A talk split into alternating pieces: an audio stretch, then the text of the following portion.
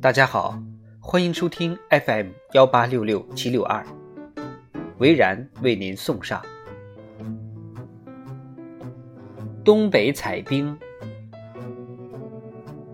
原来哈尔滨冰雕用的冰都来自松花江，采冰矿工在结了冰的松花江上划割出大小一致的方整尺寸，然后用工具将之切割。一整块又厚又重又大的冰块就浮在江面，工人用铁钩把冰块勾住，就这样合力把冰块拖上岸。那就是冬季在哈尔滨四处可见的冰雕的出处。采冰区不让外人进去，司机朋友施展中国人的关系功力，三两句话就把我们带到结了冰的江面。天气晴朗。但气温零下二十多摄氏度，采冰矿工忙碌工作。我脱了手套，操控相机，手指很快冻僵。从不知道有采冰这样的行业，心想不管当地人对这样的环境有多适应，要在这寒天冻地的江面采冰，而且是大块的冰，也是一份苦差吧。东北的冰和我们所见过、所摸过的冰不同，触摸之下感觉像被冻了一层蜡，摸来摸去都不会融化，而且非常透彻，是半透明的。工人将冰块从江上拖上来之后，拖车会将之运走。这整个过程虽然不会流汗，但或许比一般工作出更多的力、更多的劲儿。很多时候，我们都默默做着不是很多人能够明白或理解的事情，值不值得，该不该做，怎样做，未必能，也未必得让其他人知道过程，因为这些事情不是说就说得清楚，也不一定能让每个人明白。只有当你愿意尝试去了解这过程中的酸甜苦辣，才能体会当事人的心情与心态。才不会任何事都找个方便的理由、借口来推搪应付。我这个从未到过东北的热带人，在最寒冷的深冬到哈尔滨采冰，就是要体验零下二十多摄氏度的寒温，以及这种环境下的生活。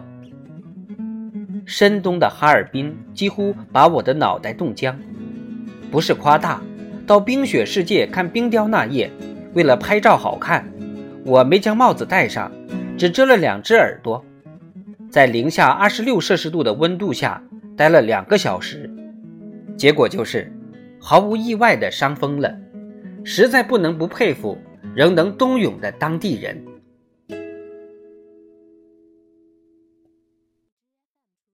虽然天气寒冷。但这次采冰之旅却有不少暖意。出发之前，一热心友人担心我们经验不足、不懂保暖，坚持在伦敦帮我们买了两件名牌羽绒服运送过来。我们对冬装真没有太多认识，原本只准备了普通御寒衣物，是在穿上名牌羽绒服之后才感觉到当中的不同，真是一分价钱一分货。东北的冷不在话下，但在当地感受到的却是暖暖的人情，这是最大的保暖剂。若不是有朋友，我们大概不会到那么寒天冻地的地方去。当地朋友招待我们一点都不客气，上最好的餐馆，吃最好的食物，进出有司机和大车接送，任何地方都有关系，免排队，免登记。是在这种时候。你真正懂得人际关系在中国有多重要。喜欢东北的美食，从小羊肉火锅到百年灌汤包，从烤地瓜到粘玉米，在零下温度都吃出了暖意。